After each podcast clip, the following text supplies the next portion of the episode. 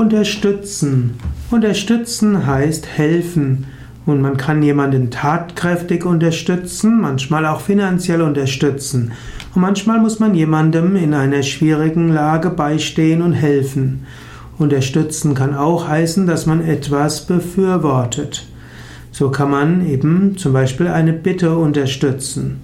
Und manches ist auch unterstützend. Zum Beispiel ist die Übung von Yoga unterstützend für viele verschiedene medizinische Heilbehandlungen.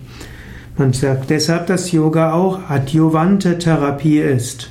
Selten wird Yoga angewandt als alleinige Therapie und der, Psych der Yoga-Therapeut wird typischerweise adjuvant tätig, eben entweder selbstständig im Sinne von, dass er sagt, das könnte das Ganze unterstützen, aber auch indem ein Arzt oder Heilpraktiker sagt, zur Unterstützung des Heilungsprozesses wäre es gut, wenn du Yoga-Übungen machst.